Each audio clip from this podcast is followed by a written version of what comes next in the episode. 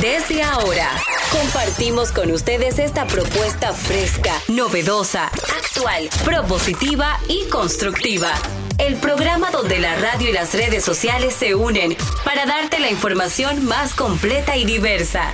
Bienvenidos al mediodía con Mariotti y compañía.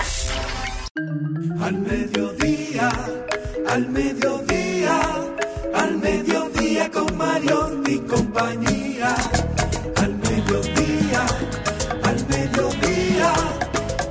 Mediodía con Mariotti y compañía. Si tú quieres disfrutar de foros alternativos y de tuiteros rankeados, este programa es tu amigo. Tu revista meridiana para el talento una vía, para radio y redes variadas y con la canción del día. Al mediodía, al mediodía, al mediodía con Mario y compañía.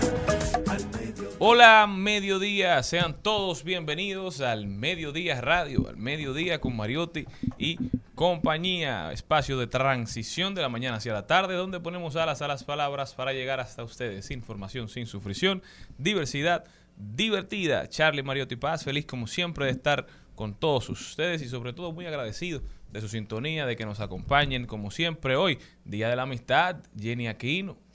Muy buenas tardes, señores. Hoy celebramos, dice aquel adagio, que el que encuentra un amigo encuentra un tesoro. Y yo soy de las privilegiadas que he encontrado en este espacio, familia también. Así que yo me siento muy feliz y es precisamente esta celebración se hace porque se quiso conmemorar que el día de hoy el coronel de las Fuerzas Armadas de los Estados Unidos, Edwin Aldrin, hiciese su incursión a la Luna junto a Neil Armstrong en el Apolo 11. La razón de esta decisión es que Aldrin también era masón y Febrano sentía una gran empatía hacia él. Por eso se celebra el Día del Amigo, pero hoy mundialmente, internacionalmente es el Día Internacional de la Luna.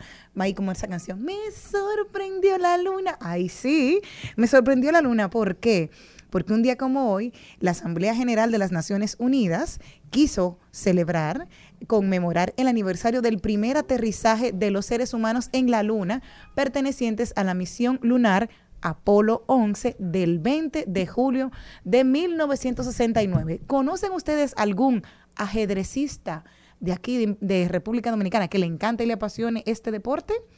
Pues yo conozco a Pedro Domínguez Brito, el hermano del magistrado Domínguez Brito, Francisco, que es uno de los representantes y un apasionado del ajedrez, porque hoy es el Día Mundial del Ajedrez también. Así que este deporte de lógica que nos da muchísimas, muchísimas eh, herramientas para la vida diaria, el juego del cálculo, ver el juego, ver los diferentes patrones de cómo mover alguna pieza en tu vida, es sumamente importante en el, en el, juego de lógica y se celebra el día de hoy. Así que felicidades para ellos este, esta celebración desde el año 2019. Darían, Día de la Luna, de salud a su gente, Darían Vargas. Usted, Hola, buenas tardes. Se ha dicho que usted algún, en algún momento ha residido cerca de la Luna.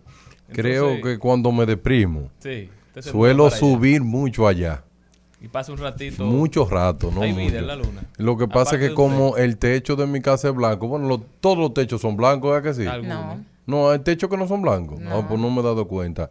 Yo tengo un mueble y me tiro cuando estoy deprimido a preguntándome por qué nací. A veces me pregunto qué hago vivo. Algunas preguntas existen- existenciales que es bueno hacérselas porque a veces uno pierde el enfoque, vive metido en la luna. Pero yo lo que creo que más que vivir en la luna, los seres humanos tienen que tratar de subir y bajar porque hay mucha gente que vive permanentemente allá. Yo, me, yo mismo me digo, pero ya deje esa loquera. No, ya sal de allá. Sí, ya, yo digo, pero ven acá. Y yo pago impuestos aquí. no, es así. Es de visita. Es de visita. Entonces yo le, le invito a todos los dominicanos en que en medio de tanta incertidumbre mundial, eh, vamos a vivir en paz y en amor. Pero no solamente en la luna, porque en la luna no se construye nada por ahora. El día que se construye en la luna, le dedicamos tiempo a la luna. Por eso que yo digo que los viajes a Marte, a Júpiter y eso son innecesarios, porque los problemas son aquí que están, señor Mariotti Paz. Y aquí es que tenemos que echar play. Así mismo es. Maribel Contreras. La Bueno. generala. La generala. Dígale eso. Ajá, Bueno, se- en el camino se me cayeron un par de estrellas, Ah, ¿verdad? pero algunas flores se me pusieron en el pelo. Me encanta. Hay que decir, bueno, señores, eh, feliz de, de estar aquí. Ha sido un día difícil, es un día gris. Eh, afuera el sol está durmiendo y uno siempre, cada día se pregunta cómo es que nuestro caribeño país se ha convertido en un país eh, gris, como a la usanza de los países europeos. ¿Hasta cuándo este polvo del Sahara, si es que del Sahara viene? Y, y por supuesto, eh, hoy que se celebra el Día de la Amistad, ¿verdad? Según estaban ustedes comentando, porque para mí el Día de la Amistad es el 14 de febrero, pero hay tantas cosas Del amigo. El día de la Del afeitadora. amigo. Oye, del amigo. Lo que pasa es que es el día antes del amigo del derecho y se le- hoy es el día del amigo. Sin derecho. Sin derecho. Jesús. Bueno, ah, habla, bueno, dije la palabra Jesús y, y tengo que decir que mucha gente me ha estado llamando para saber de Jesús Nova y hablé con su esposa. Él le dio un infarto esta mañana, pero Ay, ya le hicieron un cateterismo y, y está ahora mismo eh, estable. Orando. Gracias a. Dios. Sí. Gracias a Dios. Volviendo a la luna, Darian Vargas, ¿por qué crees que desde 1972 no hemos vuelto a la luna?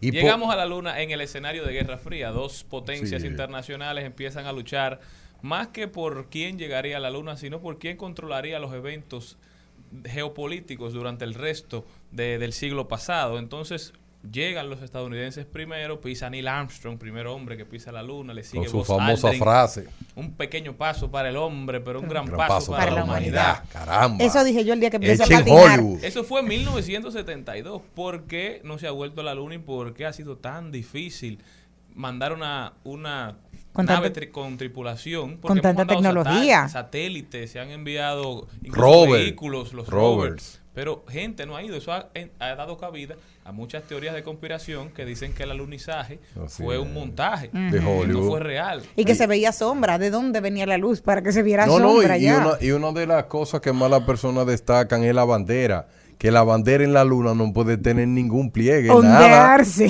Se- y se ve un poquito como que Ondeó, acá. ondeó. y yo lo que creo que el humano ya debe de volver de nuevo porque ¿por qué que no va?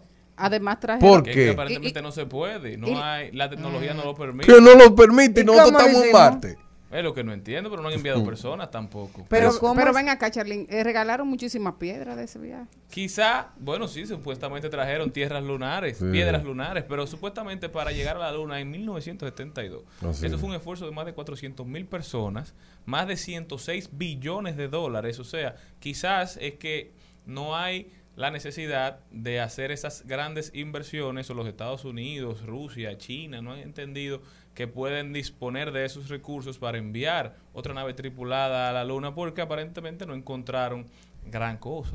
Sí, pero ok que no encontrarán gran cosa, pero estamos hablando de 1972, 50 años después. Tú me vas a decir que la tecnología pero y ¿por qué todo lo ustedes que dicen hemos avanzado- 1972? En 1972. No, Es fue en el 69. Fue en el Bueno, 69. fue en, el, en el 72 fue la última vez que enviaron una nave, el No, pero lo humano, lo humano humano, se con el 1969. 69. Entonces, desde esa época no hemos vuelto. No hemos vuelto. Exacto, Dice 69. mucho que lo principal 70, es que no ha habido necesidad de volver. o sea, Que hay- no. Tú haces- sabes que la luna está llena de tierra rara y minerales súper costosos. Que una de las cosas que más se habla es que hacer minería en la luna. ¿Tú te imaginas cuando el hombre comience a hacer minería? No va a haber luna. a recogerlo por pedacitos. Dicen que la próxima vez que se estila que mandarán una, una nave tripulada es en el 2024. Para eso que dice Bueno. Darian Vargas, para analizar los minerales y la- las, las propiedades de esas piedras lunares.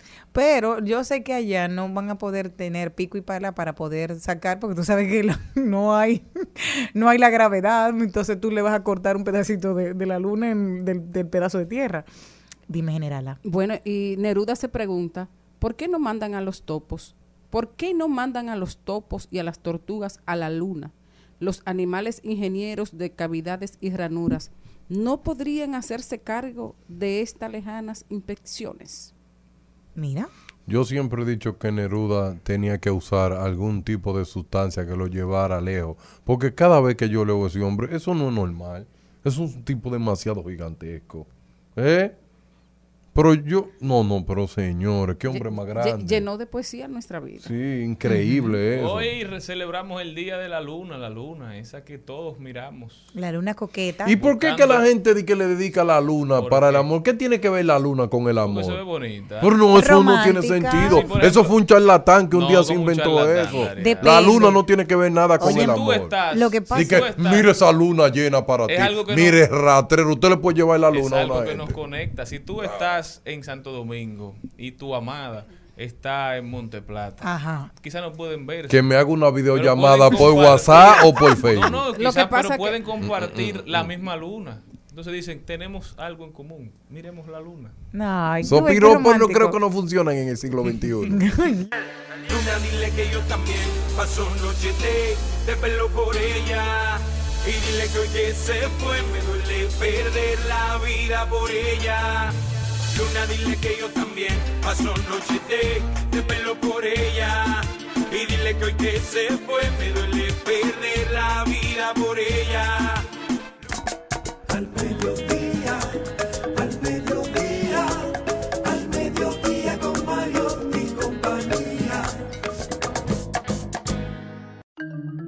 El contenido de hoy empieza con Nadia Tolentino, nuestra marketing aplatanado, que nos viene a hablar de cuál es la estrategia correcta que debemos utilizar con los influencers. Si convienen para nuestro negocio, cuáles convienen para nuestro negocio, si simplemente no estamos todavía en esa etapa. También nos vamos con un, ahí lo dijo muy interesante, Carlos Mariotti viene con los deportes y nos iremos a rodar por el mundo. Isabela Bretón nos lleva para el cine hablando de la serie de The Weeknd con la hija de Johnny Depp. Esta serie está dando muchísimo de qué hablar. Hoy Isabela Bretón nos hace un desglose sumamente interesante. También en página para izquierda tenemos el libro del autor Luis del Pino. El libro se llama La dictadura infinita para aquellos que viven su día a día luego de la caída del muro de Berlín. Este libro nos hace un análisis sumamente interesante de cómo va el mundo y el por qué y qué podemos hacer para en los cambios que queremos ver. Trending Topic, Elizabeth Martínez, la montra de inmobiliaria, viene a hablarnos del potencial de la zona colonial como tercera vivienda. Hoy, don Cristian Morel nos trae el segmento Buenas Vidas, Buenas Vibras. Estaremos hablando de Kanika Trekiwal, la emprendedora india de 32 años que ya tiene 10 aviones privados. ¿Cómo empezó? ¿Cómo construyó su fortuna? Hablaremos de tecnología y Maribel Contreras hoy tiene un invitado muy, muy especial. Edwin Sánchez estará con nosotros, el séptimo invitado.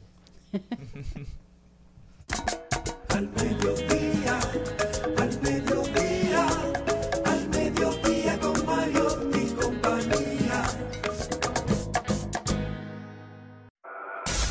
En al mediodía. ¡Ay! Lo dijo. ¡Ay! Lo dijo. ¡Ay! Lo dijo. Lo dijo. ¡Ay! Lo dijo. ¡Ay! Y el usuario Víctor Manuel Abreu, a través de su cuenta Víctor Sojera, puso lo siguiente. Hoy en día muchas relaciones no funcionan porque hay demasiado gente interesada y muy pocos interesantes. ¿Qué tienen que decir ustedes acerca de este? Repite, repite. Ay, ay, ay, ay. Hoy en día muchas relaciones no funcionan porque hay demasiada gente interesada y muy pocos interesantes. Me gustó, me gustó. A mí también, a mí también.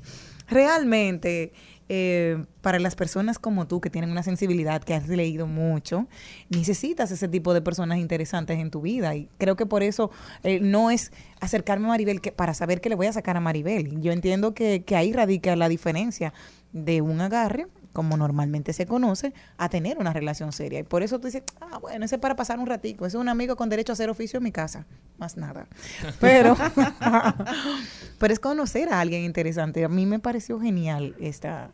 Pero lo primero para eso es tener la disposición, tratar de sentarse a conocer personas que con las que normalmente tú quizás no compartirías, estar dispuesto a, a no tener el teléfono en la mano, a no tener distracciones, a salir de uno a uno con una persona que te invitó a salir, porque también a veces uno se tranca, uno, uno como hombre invita a las mujeres y las mujeres tienen 100 parámetros para decir que sí. Hay que abrirse, hay que darse la oportunidad. Quizá una persona que tú consideras no es tu tipo te puede dar tremenda sorpresa. Pueden tener más en común de lo que algún momento pensaste. Están pero no, eh, primero las mujeres dicen, tiene que ser profesional, tiene que ser exitoso, tiene que tener un carro, tiene que trabajar en tal sitio o en tal sitio, tiene que ser emprendedor. No, señores, así es muy difícil encontrar una persona que cumpla con esos 100 requisitos y además que te caiga bien, que tenga personalidad, que, que se haya simpático. construido, que lea, que busque información, que le interese tener una conversación. Me acuerdo ahora de, de algo que circuló eh, durante un tiempo por WhatsApp, cuando WhatsApp era distinto, que de- mandaba muchos broadcasts, como se llamaba antes, ¿verdad?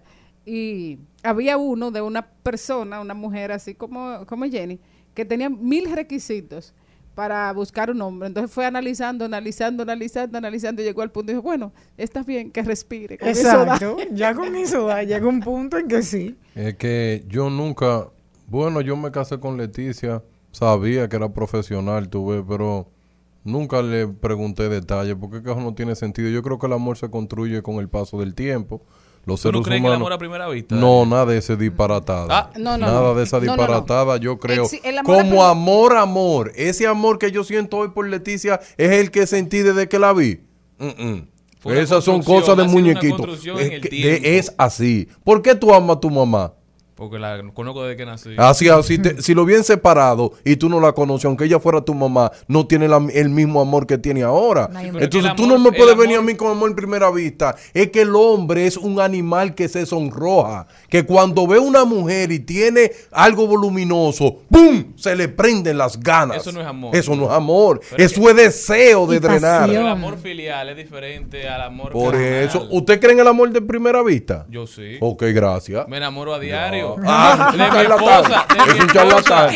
Me enamoro De- de su mi esposa. El- el- el- eh, eso Yo es lo que yo iba a acuerdo. decir, precisamente, que el amor a primera vista es imposible, pero el enamoramiento sí es Sí, posible eso sí. y es a través del tiempo y de la voluntad de dos personas, voluntad Ah, Qué de dos personas, de acuerdo dos gente. de dos personas, eh, en lo único que se pueden poner de acuerdo dos es en que vamos a hacer lo que haya que hacer para seguir juntos. No Y sé. si Eso mismo no- hablábamos ayer, señor, de cómo nace el amor. Al final la dopamina te lleva a pensar que siempre habrá algo mejor. Tú estás en una relación y tú estás pensando, tú no sabes lo que te depara el futuro. Tú entras a, tú cono- yo vamos, Jenny y yo nos metemos en amor y siempre hay una novedad, siempre hay algo nuevo. Jenny y yo no nos conocemos todavía. Entonces todos los Claro. días habrá algo diferente dentro de nuestra relación. Y yo me levanto emocionado. ¿Qué viviré hoy con Jenny? ¿Por- ¿A dónde iremos Jenny y yo? Sin embargo, pasa el tiempo y eso se va yendo, va cambiando. normal, Entonces ya no hay novedad. a una ya rutina. entramos en una rutina y ya yo me voy aburriendo y mi cerebro va buscando alguien que me dé otra vez ese sentimiento de lo nuevo, de la aventura, de, de lo que no me espero,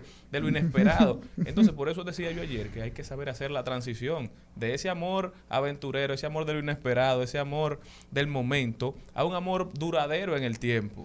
Y si no hay admiración, no hay amor. Siempre que yo respete a mi pareja y diga, wow, qué maravilla es, es que, es que yo admiro lo que tiene, es que yo admiro la persona que es, la sensibilidad que tiene, por ejemplo, con los animales o los niños pequeños, tenemos cosas en común. Eso te va llevando realmente a querer y amar a una persona. Y como decíamos, diferencia en querer y amar ayer. Amar, dejar que la otra persona sea totalmente libre, porque tampoco es quererte con condicionamientos. Ah, yo quiero a Maribel, pero yo quiero a Maribel si ella se pone el pelo liso. Yo quiero a Maribel si ella se pone el arete largo. No, entonces tú no la quieres a ella. Tienes que saber. Es muy interesante esta conversación del amor, ¿verdad? Hoy día del amigo. Sí. Pero tenemos que pasar a otro, ahí lo dijo, señores. Dice un usuario aquí de Twitter, lo que- la que nos faltaba. Ya llegó la séptima plaga. La viruela del mono está en República Dominicana. Hace rato. Salud Pública ya dijo que hay dos casos Más. comprobados. Un caso de una señora de unos 50 años que ya está en el Ramón de Lara y un caso de un joven de 19 años Que ya oriundo él- de la provincia de Monteplata que también ya está en el hospital. Hay dos casos confirmados de viruela del mono en República no. Dominicana. Eso quiere decir que hay más. Claro, Porque inmediatamente. donde hay dos, hay más. No, claro. es que lo dijeron. Él vino de Estados Unidos. El primer caso vino de Estados Unidos. Y yo dije, esas personas tuvieron que estar en cuarentena. Porque es que inmediatamente, aunque tú no quieras, hay un roce. Alguien va cruzando por la maleta, pasa por el lado y míralo ahí. Cuando las autoridades vienen a decir que hay uno, por sabes. experiencia Fíjate, pero periodística, lo pasamos hay Hace 15. menos de dos años y ya como que no nos acordamos. Yo te, lo- o sea, cuando eh, vino el COVID, yo te entendía que nadie supiera qué hacer porque era primera vez en 100 años que vivíamos una pandemia. Claro. Hace dos años, señores, que empezamos Exacto. un Sí. proceso epidémico. Y, Eso no. y más debe de pasar. Y ahora viene otro virus. Porque si no aprendimos nada, Darío. Ah, tenemos que volver de nuevo. Tú sabes otro. una cosa que yo me he puesto a reflexionar, a veces le pregunto a Dios que por qué pasan algunas cosas y ahí es que me doy cuenta del egoísmo propio mío y muchas de las cosas que uno hace que se le olvida. Pero yo creía que la pandemia iba a traer nuevos seres humanos. Lo que trajo fue nuevos desgraciados. Piores, piores. Mientras estuvimos en mientras estuvimos en cuarentena, todo el mundo pensaba. Mira, muchachos, todo el mundo de que desde que vean a mi padre le da un abrazo fuerte, ya le hieden. Tú sabes lo que es, eso es la naturalidad del ser humano, pero tú sabes destacar que yo vi los efectos, pandemia, los efectos de la de la viruela del mono. Eh, la parte íntima son las que más se afectan, señor Mariotti Paz. ¿Cómo así? Si la parte íntima de la persona se llenan de pelotas blancas Ay, y es uno ay, de los no. mayores síntomas para Dolor- declararlo ahí. dolorosísimo. Sí, dolorosísimo. Pelotitas blancas muy, muy Pero gruesas. eso es otra. Aquí perdimos el plan de vacunación. Se han perdido vacunas. Ya es muy difícil tú encontrar una gente que te esté hablando No, de vacunación. Cuando hay un muchacho. rebrote de COVID. Pero hasta entonces viene otra, viene otra, digamos, enfermedad patológica. Y sin embargo, nadie sabe qué es lo que da la, la viruela del mono. Nadie sabe cuáles son los síntomas. Nadie sabe Exacto. cómo se contagia porque no hay una campaña de concientización. Entonces. ¿Qué aprendimos del COVID-19? El ser humano se olvidó de todo. El ser humano comenzó a tener relaciones sexuales con animales, Sube, con de a- todo. Y a eso llevó a ¿quién todo eso. de eso? Oye, Ay, ¿y, y de dónde que tú crees que viene? Investiga dónde viene. Entonces, ¿eh? es producto. Entonces, nosotros somos los que tenemos que cambiar esa forma. Sí, pero ya el pasó. inicio, no, ya pasó, Entonces, Las no. autoridades de salud pública, ¿tú no crees que debieron desde el principio empezar a concientizar a la población de qué es la viruela del mono, Ah, cómo se contagia, sí. cómo evitarlo, qué medidas tomar si usted asume o presume o sospecha que alguna persona cercana a usted tiene la viruela del mono? La Así gente no sabe. Señor, ¿Tú te acuerdas cuando la gente le daba COVID al principio? Sí, todo eso- Aislaban las casas. Así Si en un barrio alguien tenía COVID, esa gente ya era una piraña. Que Ya, cuando a ti te daba COVID. No cruzaban por esa acera. Señor, COVID, no, vergüenza. así es, pero señor ¿Tú recuerdas a la señora, la primera señora Sí, que le dijeron que tenía. COVID? Dijo, es un daño que me han hecho. ¿Cuál COVID? Yo no conozco a COVID. Ay, Dios, perdona. Pero Ay, mire, usted sabe que cuando una gente famosa le daba COVID, se hacía trending top y le decía pronta recuperación. Ahora cuando anuncian eso es como si nada, como si no pasara nada. Pero yo quiero destacar algo para que usted sepa. Usted sabe que todavía en República Dominicana dan gonorrea por sexo con animales en República Dominicana. la- la Claro, zoofilia. la zoofilia. Eh, usted ha visto eh, aquí que eh, dan educación para evitar el sexo No con animales. toca ese tema. ¿Por qué no se toca? Porque eso es un tema de burla. Que aquí la gente le, le tiene muchísimo miedo. Claro. Y lo ha normalizado. En los Y eso campos. así. Y producto de eso que y tú viene los, los hombres viejos haciendo los cuentos. haciendo cuento de que yo te- ahí había una burrita que tan debería, que bonita. debería ser motivo de vergüenza. Acostarse con una burra. Jesús. Eso es lo que lleva estas enfermedades. Y eso es lo que la gente no quiere tratar. Eso. Ay, el Dari, origen. Dari, Pero Dari, realmente yo no quiero dicen que es que el hombre, no, no, que el, El hombre ha ido, eh, óyeme, han dicho que el hombre Ay, ha ido cada vez más eh, metiéndose en el hábitat salvaje de muchos animales que les tocaba y de ahí es que viene El hombre origen. perdió todo. Yo estoy indignado por eso. ¿Que perdió qué? Que No perdió el amor. No ah, te sí, indignes. por las burras. Al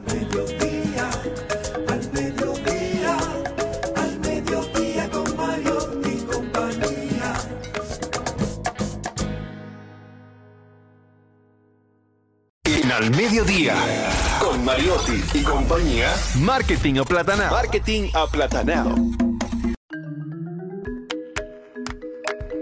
Nadia Tolentino está con nosotros. Nadia, bienvenida. Hola, hola, hola, gracias. Se ven como radiantes todos aquí. hoy. Ah, Ay, mi amor, gracias. es- porque hoy es el día del amigo. Eso Sí, es porque eso Malena, es- Malena no está aquí, entonces estamos muy felices en la cabina. oye. Ay, Malena, Ay. Se respira eso, calma y Malena. paz. ay, ay, ay, ay, ay. Nadia, cuéntame qué nos tienes para hoy. Hoy vamos a hablar de los influencers. Esos que, mira como el hijo de como, hmm, ¿cuándo, por qué debes usar estrategias de influencer en tu negocio? Y sobre todo, cuándo te conviene y cuándo no te conviene utilizarlas. Yo creo que entender que existen estrategias casi para todo es lo, lo importante para poder hablar de marketing. Primero, Nadia, ¿qué es un influencer? Bueno, ese es el, es el término donde uno como que quiere navegar y no quiere navegar. Lo primero que un influencer, para ser influencer, debe tener es influencia.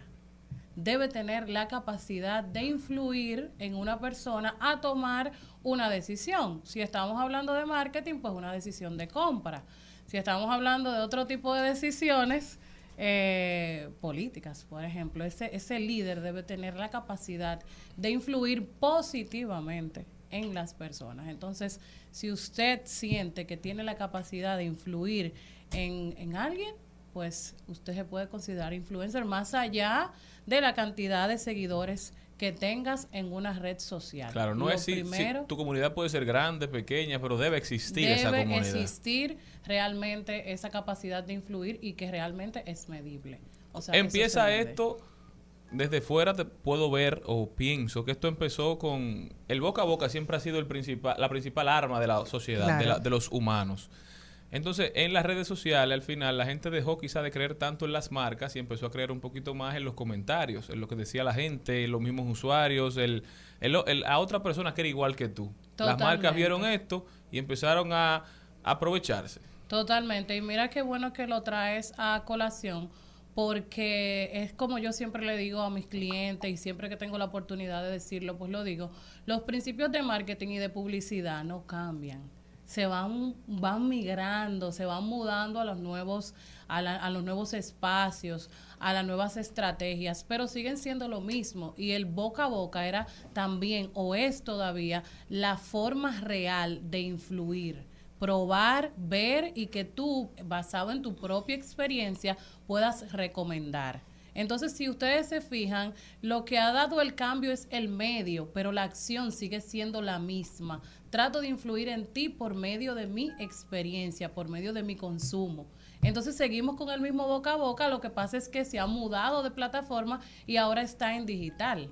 O sea que el principio, si lo vemos de raíz, sigue siendo el mismo. así Y, es Por ejemplo, en el caso mío, Nadia, eh, yo empecé, cuando empecé a comprar por internet, que empecé a comprar cosas en Amazon, entonces antes de yo darle a, a pagar, yo iba a ver los Iba a ver comentarios que decía toda, o sea, qué decían las otras personas que habían adquirido el producto de ese producto. Incluso buscamos fotos, a ver cómo le quedó a un cuerpo parecido al nuestro.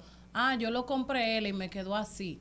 Porque siempre vamos a buscar esa referencia, como acaba ella de decirlo, parecida a nosotros. Lo que dice alguien parecido a mí, de algo que yo quiero consumir, de a un lugar donde yo quiero ir o de algo que yo quiero comprar. Siempre vamos a buscar esa referencia. Y destacando un dato, que el 88% de las personas, según encuesta de Influencer, ven los comentarios antes de comprar cualquier cosa en internet. Pero, ¿qué ha pasado en eso?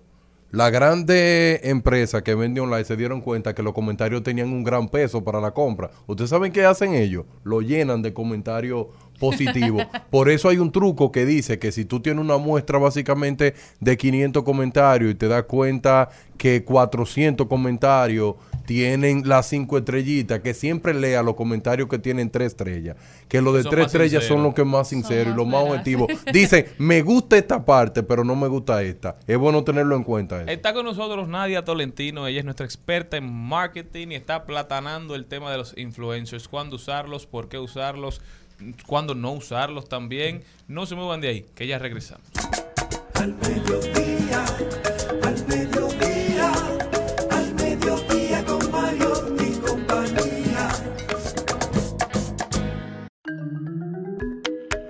Estamos de vuelta, mi gente. Seguimos aquí con Nadia Tolentino, nuestra experta en marketing, que nos está platanando el concepto de los influencers a ustedes, pequeños empresarios, a usted que está empezando en una iniciativa personal o profesional.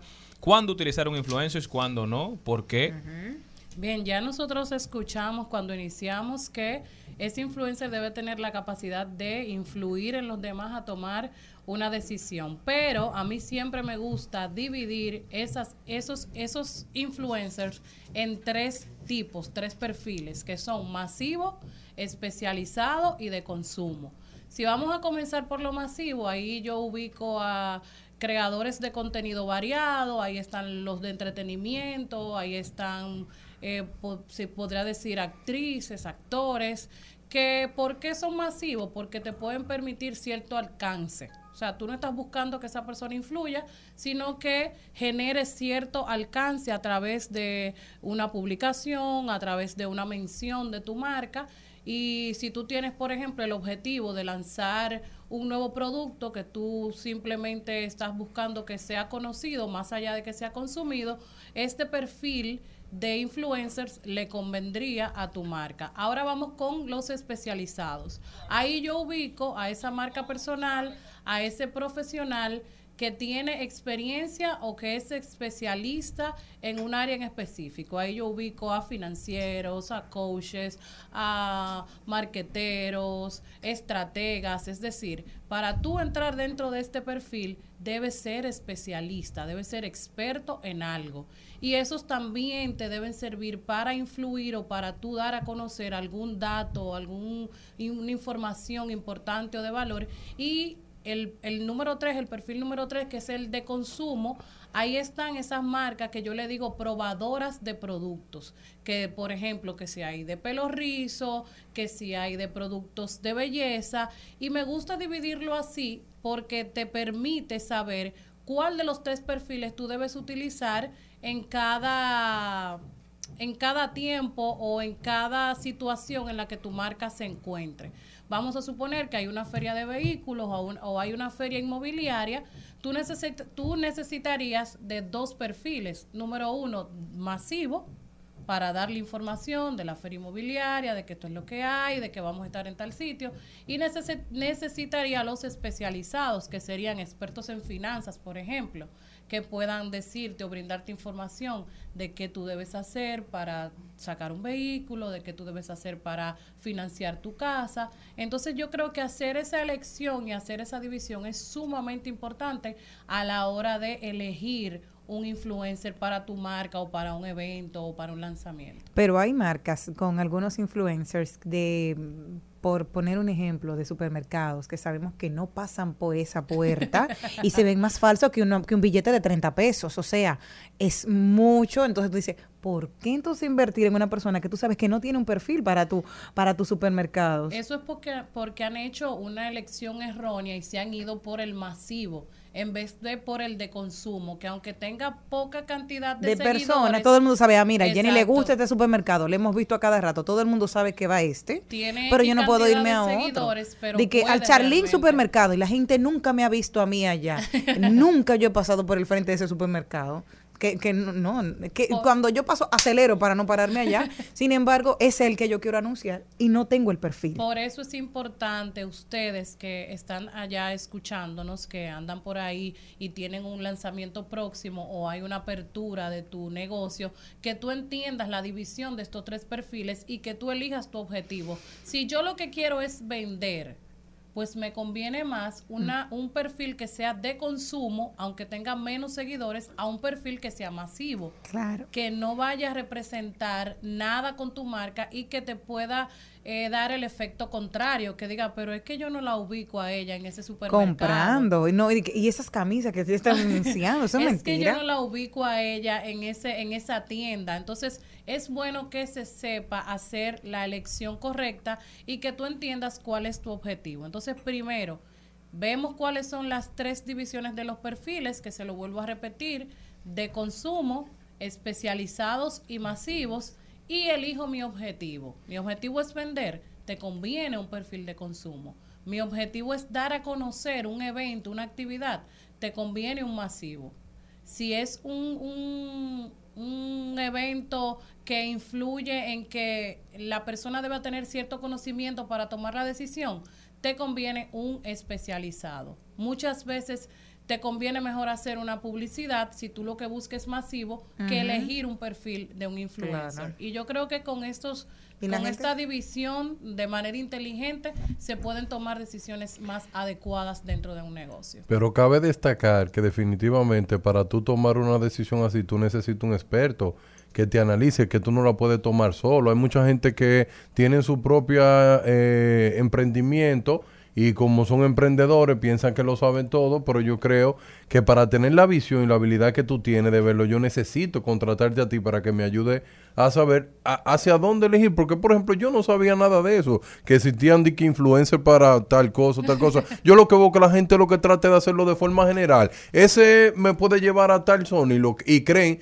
que porque tiene montones de seguidores ya por eso yo voy a cumplir mi Eh, objetivo por eso y es una de las no cosas que necesitamos, no se logra. objetivo, antiguo. Exacto, por eso es bueno que te hagas acompañar de un profesional que tenga una visión estratégica dentro de tu negocio, que muchas veces también si tú como dueño de negocio sabes lo que quieres lograr, pues se te puede hacer un poco más fácil elegir un perfil eh, uno o otro. Entonces yo creo que eso es bastante importante a la hora de elegir una persona que va a representar tu marca. Esa gente va a hablar por tu negocio. Entonces, si tú quieres que esa persona hable por tu negocio, asegúrate de que su imagen, de que su forma vaya acorde con la visión de tu negocio, porque muchas veces vemos un perfil que de verdad no va para nada acorde con el tipo de negocio que tienes y eso puede afectarte. Entonces yo creo que con esta división bastante inteligente, yo creo que tienes opciones para saber cuándo elegir un tipo de influencer para tu marca. Y ahí están las promociones, que podemos hablar en otro tema de, de ellas. De verdad, hay promociones que te dan mejores resultados que contratar un influencer. Y a mucho menor costo. Y a Claro. mucho, exacto, y a mucho menor Y, costo. y también en ese mismo tema, para que pueda hablar, si es necesario hacer segmentación en República Dominicana, que mucha de la gente tiene mucho dilema en ese sentido. Hago publicidad, pero ¿cómo la hago? Hay mucha gente que pierde cientos de dólares por- porque no saben, pero lo hacen ellos Esa- solos. esa sí, y es bueno, tema- qué bueno que pueda Sí, traer ese, es tema. ma- mucho más amplio que podemos Sí. compartirlo el próximo miércoles para que los oyentes sepan si realmente es necesario, cómo se hace una buena segmentación. Pero mientras tanto aquí tienen el tema de los influencers y saber cuándo te conviene, cuándo no, qué perfil utilizar y sobre todo, que no me quiero ir antes de decírselo, señores, todo esto es medible. Tú tienes un perfil masivo que tiene un millón de seguidores, pídele las estadísticas y tú te vas a dar cuenta si realmente esa persona tiene el alcance que tú necesitas. Y ver los niveles de penetración que Eso. tiene. Es muy posible que él tenga una- un nivel de penetración altísimo de 18 a 25, pero tal vez tú tienes un producto de 45 años adelante, entonces él no te y la funciona. palabrita famosa, el engagement. Eso Sí. es medible. Entonces, asegúrese a la hora de usted contratar un influencer, a la hora de hacer un acuerdo con un influencer, que sea un acuerdo profesional y que sobre todo le brinde las estadísticas para que usted se pueda dar cuenta si realmente ese influencer puede influir y puede ayudarte a lograr el objetivo que persigues con tu marca. Nadia Tolentino en Marketing Aplatanado. Nadia, ¿cómo puede la gente continuar esta conversación contigo? Pueden buscarme a través de mis redes sociales, arroba Nadia Tolentino en todos mis perfiles, Instagram, Facebook, LinkedIn y también me pueden escuchar en mi podcast Estratégicamente Hablando a través de Spotify, Apple Podcast y Google Podcast. Me encanta. No se me van de ahí que continuamos. Al mediodía, al mediodía,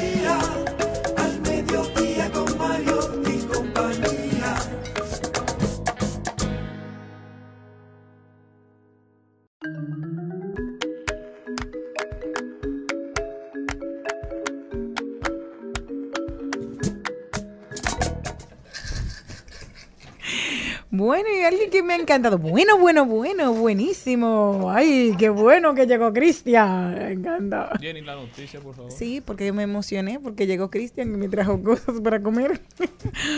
Con ese hambre. Miren, hay unas personas que normalmente dicen, yo me voy a retirar, ya yo llegué a cierta edad, estoy a tal punto. Sin embargo, una mujer que canta con el alma, con el corazón, Paloma San Basilio, viajó a República Dominicana por primera vez en la década del 80 y dice que solamente se retirará cuando Dios, dice, cuando no tenga voz, va a seguir cantando y va a estar con nosotros deleitándonos. A mí, particularmente, yo la tengo como grabada a fuego en mi corazón porque, porque Martín, el padre Martín de Monteplata, eh, le regaló a mi mamá un cassette y había una canción muy emblemática. A mí me gustó mucho, solo tú y yo. Me encantó. Una canción muy desconocida dentro de ese cassette, pero me acuerda a mi infancia. Yo la tengo amarrada a Martín. Entonces, como que siempre que viene, como, ay, qué linda. Así que, qué hermoso cuando tienes pasión por hacer algo como dijo Celia Cruz, o sea, yo quiero morir en los escenarios, como la mayoría de los artistas que dicen que no se retirarán, que estarán ahí hasta que el pueblo quiera. Pues qué lindo tener ese tipo de, de detalle. ¿Qué te parece? ¿Cuál es el detalle? Seguir cantando. Ah, bueno, ah, seguir cantando. Con pasión. Con pasión. Ah, bueno, hablando de pasión, junto con Paloma San Basilio va a estar también Pasión Vega. Ay, ay, que ay. es una de ay. mis voces favoritas. Tú ves. Y, y bueno, ella, yo la entrevisté a ella en el 2007, que vino a la República Dominicana. Yo fui al canal ahí donde, donde Hochi, a Telesistema, a conocerla y entrevistarla. Y fue una experiencia memorable. Pero lo mejor que ella tiene es cuando canta, porque tiene una voz impresionantemente bella y tierna. Pues un dúo espectacular. Sería como tú y no, yo pero cantando. también, también va a estar Maridalia, son tres. Ay, mi amor. Las tres tenores. Mira, si habían las tres ahí, sopranos. está, ahí está la canción de Jenny Aquino. ¿Cuál? Para quererte. A mí me gusta, ¿tú sabes cuál? Solo es tuyo. No, no, el de De ella Paloma es, San Basilio. el de ella es-. El de, de- Paloma San Basilio. Ah. el de ella Sí. es eh, eh, quien no sabe de amor no sabe nada. Exacto. Ah, sí, sí, esa soy yo. Esa, Pensando que te soy infiel, que te estoy mintiendo por primera vez. Cariño mío, ¿por qué ocultarlo? ¿Por qué decirlo? ¿Qué debo hacer? Sé que si lo niego no me creerás. Y si te lo cuento me abandonarás.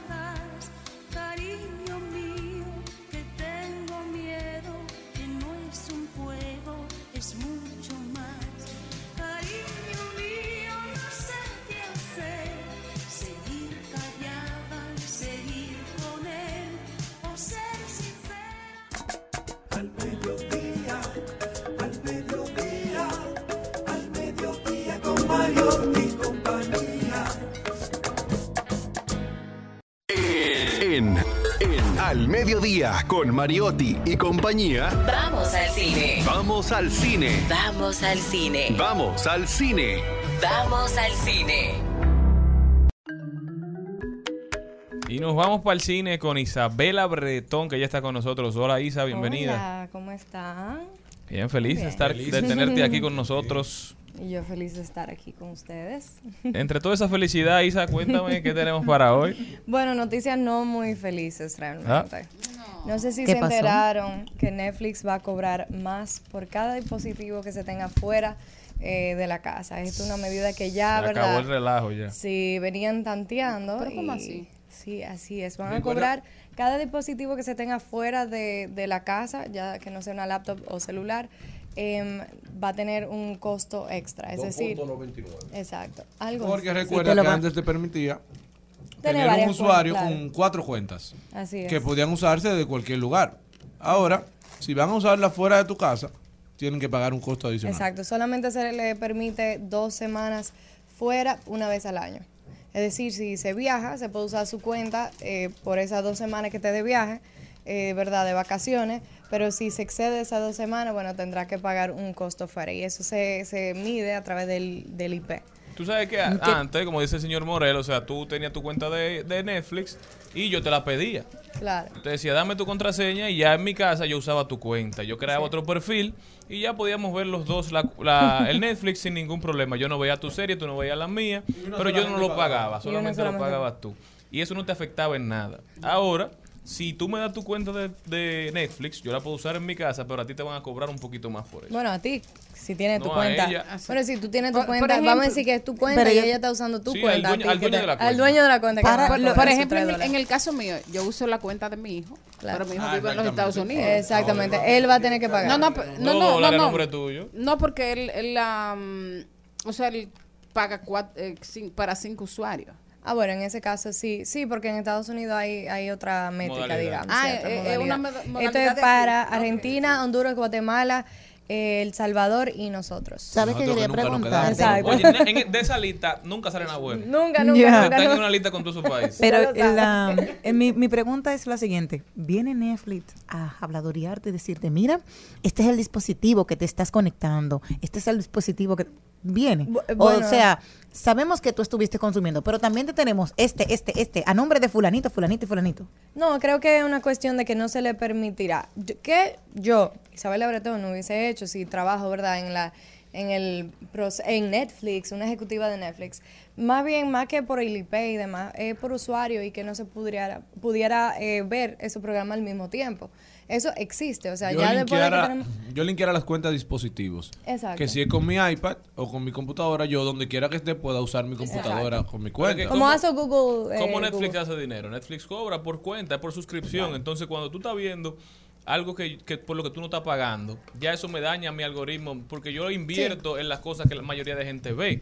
Entonces, si tú no eres un cliente que me está pagando, sin embargo, me está consumiendo mucho contenido, yo estoy usando tu información para decidir dónde yo voy a colocar recursos. Sí, Bueno, claro, pero pero, hay- hay un cliente pagando por ti. Claro, pero Sí, pero exactamente. es otro, son dos. Entonces Pero yo por estoy eso yo analizando digo- dos datas de gente que están pagando un solo servicio y al final le estoy dando el mismo peso como que son dos gente pagándome el servicio. Con un se- comportamiento de consumo totalmente, Totalmente diferente, pero por eso se pudieran hacer perfiles distintos, ¿verdad? Como, como sucede en Estados Unidos, hay perfiles distintos, eh, y- pero que no se pueden usar al mismo tiempo. O sea, que por cada perfil que se use, porque normalmente incluso las horas en las cuales las personas están viendo películas son muy similares, ya a partir de las 6 de la tarde, tal vez a la hora de comida, tal vez en la noche. Entonces, es decir, si yo tengo una cuenta y yo te la presto a ti, pero a las 8 de la noche yo estoy viendo Netflix y tú entonces te entra en mi cuenta y la estás usando, yo te voy a llamar te voy a decir, mira, desconéctate, esos son mis cuartos, soy yo que estoy pagando a tu propio perfil. Entonces, creo que había una manera eh, más interesante o, digamos, menos conflictiva, porque realmente luego de que salen con esta noticia, bajó muchísimo. Eh, en- es verdad, vimos que, que hubo un drop en el en las acciones de, Netflix y ahora vuelve a suceder. ¿Qué pasa? Que se estimaba que en do- dos millones, después de esta noticia nuevamente, iba a volver a bajar eh, suscripciones. Ellos esperaban dos millones y fueron ochenta y pico de mil, o sea que fueron poco. Y se dice que fue gracias a Stranger Things, porque tantas personas estaban esperando esta serie de que no cancelaron su cuenta y ahora luego de que veamos en- dentro de un mes si esas suscripciones vuelven a, a bajar. Muy interesante. Yo creía que iban a bajar más también. Sí, yo también realmente, pero gracias a, a series como esa y creo que esto entonces le hace entender a ellos que su, su método, ¿verdad?, de, de crear y producir debe ser de calidad. Ellos funcionan en que ellos compran por lotes de películas, ellos tienen, eh, ellos no lo compran directamente, sino que ellos tienen vendedores. Y es decir, ese vendedor, yo puedo tener una película súper buena y 50 malas. Y te voy a vender eso por el precio, por un costo X. Entonces, ¿qué pasa? Eso es Que como la paca de ropa. Exactamente. Que fue como empezó, que era lo novedoso del modelo de Netflix cuando. Netflix empieza. Recordemos que existía era Blockbuster. muchísima película, ¿Te claro. acuerdas de Blockbuster que tú ibas y alquilaba un- una película? Una Aquí película. en el país era Movie Max y Mr. Movies. ¿Qué hizo Netflix? Netflix antes te enviaba la película por correo, era.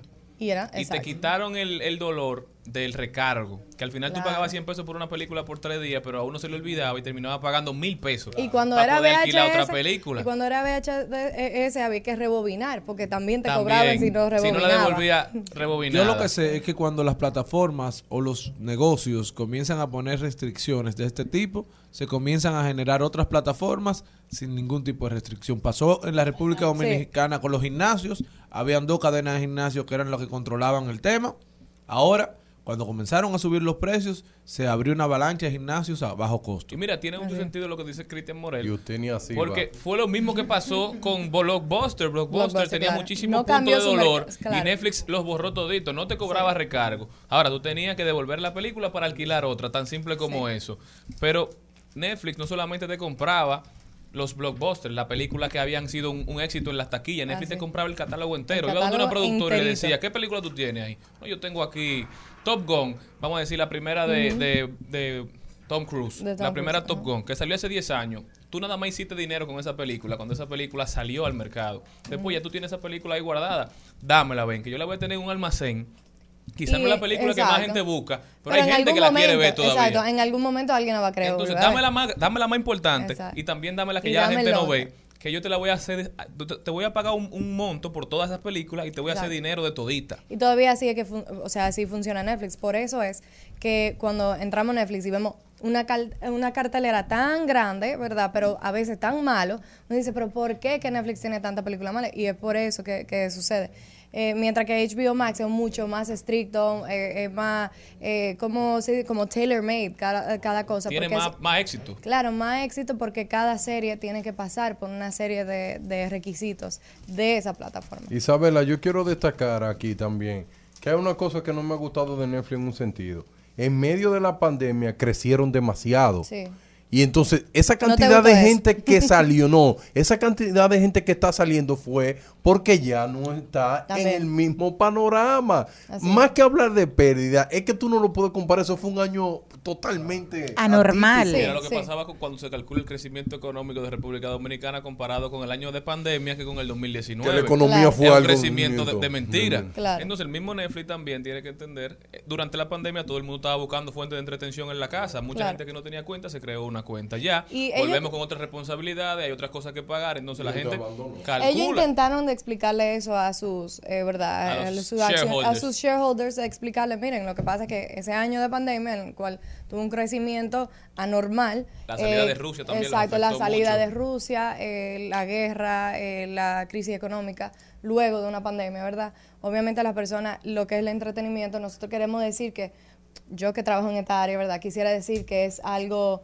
eh, necesario y lo es, pero no una necesidad básica del ser humano. Entonces, luego de que entramos en una crisis, estas son de las primeras, de los primeros oficios, de las primeras cosas que se van a ir eh, viendo perjudicados. Así No, es. y no solo eso, que ahora con las disposiciones que ha sometido la República Dominicana de Grabar. grabar, eh, estas plataformas, hay que ver que nuestra medida también toma. Exacto, nosotros tenemos doble, ¿verdad? doble eh, problema ahora, porque entonces también está nuestro eh, querido DGI que va a, a, eh, poner un nuevo impuesto eh, con, con este tipo de plataforma online. O sea que nosotros vamos a ver que a nivel, ¿verdad?, de, de nuestro país eh, sería interesante calcular a ver de qué manera nos afecta a nosotros como consumidores. Si va- vamos a cambiar eh, para otra plataforma de streaming, si vamos a ver eh, un crecimiento, por ejemplo, en HBO Max, si vamos a ver en Disney Plus, porque hay que decirlo, también República Dominicana se ha mantenido bastante fiel a Netflix y creo que por eso eh, Como fue la primera. fuimos, exacto, nosotros somos eh, ese target eh, para hacer este tipo de, de- de- de trabajo, porque dicen, ven acá, pero aquí hay mucha gente que no han pagado su cuenta y mucha gente consume, entonces tal vez hay un mercado que nosotros no estamos explorando dentro de República Dominicana. Y yo creo que posiblemente por eso eh, nos tomaron a nosotros como conejillo de, de India. Sí, pero aquí hablamos de ser conejillo de India y de fiscalizar lo que la gente consume, pero para nadie es un secreto que aquí hay una fuente ilegal de streaming Exacto. que tiene Bien. muchísima gente instalada en su casa. No, y para que usted se que le hacen el truco Sí, al, sí, al claro. Netflix, al Fire de Netflix. Claro, el Fire le hacen una, una- un truco y entonces ahí te da todas las Todo, plataformas de streaming, todo el contenido que suben a Disney Plus, a Netflix, a todita. Y no hay repercusiones por No hay re- no- nadie le presta ¿cómo- en qué atención. consiste Sí. eso? No, no, tú pagas un servicio, Un tú servicio. pagas un monto, tú compras Como el Fire tres Stick. mil pesos. Tú pagas como mensual. 3 mil pesos y te ponen todas las películas que Como están disponibles en la plataforma digital. ¿Y un solo pago? Mensual. Está Hay, un- hay cajas que lo, hay cajas que la venden. No, y es bastante interesante para el mercado también, porque eso, eh, Pero eso, el- influye en la distribución, en todo Pero está fomentando la ilegalidad. Cuando tú grabas la- la- el canal legal y entonces no Claro. persigues la ilegalidad, tú estás fomentando a que el ser humano. Claro. el Y no, y es un como daño la a la película la pirateada. Sí, sí. exactamente. Claro. Es un daño a la industria, digamos. ¿Usted sabe Y ya no está Alfonso Rodríguez. Exacto. Rodríguez salía a perseguir piratería. peleaba, peleaba, peleaba. En Pirata Bay, ¿se acuerdan de esa página Claro, de Pirate torrent? Bay. República Dominicana es una de las que más descarga contenido craqueado por cantidad Sí, de sí, sí. O sea, no, y no eso somos es- fácil tampoco. Eso de la, digamos, de la, de la cajita, le dicen hasta cajita china, cosas así. Eh, eso es algo regular aquí, o sea, yo lo oigo como que no es nada. O sea, como que no estamos hablando de algo ilegal. Pero que te digo, sí. normalizan la ilegalidad y por eso después se quejan cuando hay una doble moral, cuando todo el mundo se ríe, cuando la gente se roba un semáforo en rojo, porque no hay consecuencias. Pero ve- Entonces, revenden el internet aquí. Los pequeños, Pero usted tiene uno en su casa, No, señor. yo no. Claro que lo tiene, Yo porque no no lo está tengo. Yo tengo Disney Plus, O tengo eso- HBO Max y tengo Netflix. Usted Lo, que- lo pago. Usted lo que es rico. Para que tú sepas. No, yo lo que soy un hombre serio. Oh, caramba. Para que tú Internet, usted revende. Yo no pago HBO Max porque es, un- es mi cuñado. Pero él me dio, me dio la clave. La cuenta Nosotros compartida. dos, ¿Y usted revende internet en su edificio? No, no tengo. Me robo el de Pero conoce, pero conoce muy bien la cajita, la conoce muy bien. Yo creo que ahí habla de la experiencia. Isa, tenemos que irnos, pero ya Así es. regresamos, no se muevan. Al mediodía,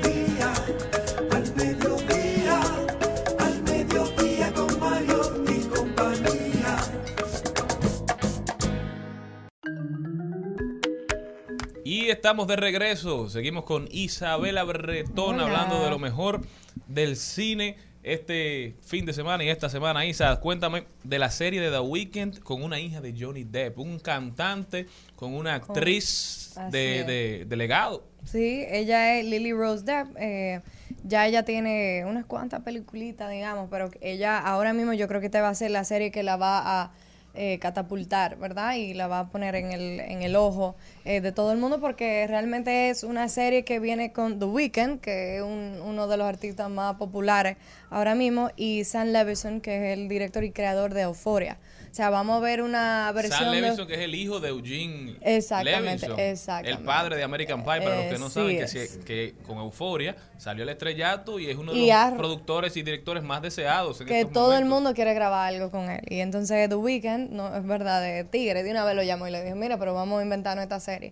Y juntos eh, van a crear esta serie que se llama eh, The Idol o El Ídolo y trata de un gurú eh, que es The Weeknd, de autoayuda, que también él es dueño de un club nocturno y se enamora de una estrella pop que es Lily Rose Depp, que es la hija de Johnny Depp, em, y la envuelve en este mundo de sexo, de drogas, violencia y corrupción. Eh, una, es para HBO, o sea que sabemos que va a ser una serie bastante madura eh, y viene con esa influencia y ese visual eh, que vimos en, y que seguimos viendo en Euphoria que llama muchísimo la atención. O sea que yo creo que este va a ser otro éxito. Eh, aún no hay una fecha de estreno, sí se sabe que son seis episodios y que posiblemente lo veamos eh, ya para el año que viene. Pero, Pero- yo estoy muy ansiosa por, por verla. Se oye muy interesante y da mucha alegría ver cómo hijos de actores y actrices se han ido abriendo camino por sus propios medios. Y en haciéndolo con calidad. Por ejemplo, tenemos el caso del hijo de, de Ice Cube, Ah, O'Shea sí, Jackson, también, que hizo empezó con NWA, eso donde su padre era productor, pero ya está en, en series como Claro. Obi-Wan Kenobi. Y el hijo de James Gandolfini en Los Sopranos, que hace el papel de, de, de Tony Sopranos en Many Saints of, of Y así ya empiezan a forjar Sí. carrera. El hijo de Denzel Washington también, que empezó Philip en Seymour, Ballers. el hijo de Philip Seymour Hoffman también eh, sale en esta película. Ay, Dios mío, se me fue el nombre ahora, pero es lo vi, me encantó, me obsesioné con ese niño, busqué su biografía y vi que es hijo de Philip Seymour. Así que también es una gran estrella que hay que ir mirando. Bueno, Isa, muchísimas gracias por este interesantísimo recuento de lo que está aconteciendo en el mundo del cine. ¿Cómo puede la gente continuar esta conversación contigo? En Instagram, Isa Fuera de Foco, y en Twitter, Isabela Bretón B. Muchísimas gracias a Isa fuera de foco. Nosotros continuamos. Al mediodía,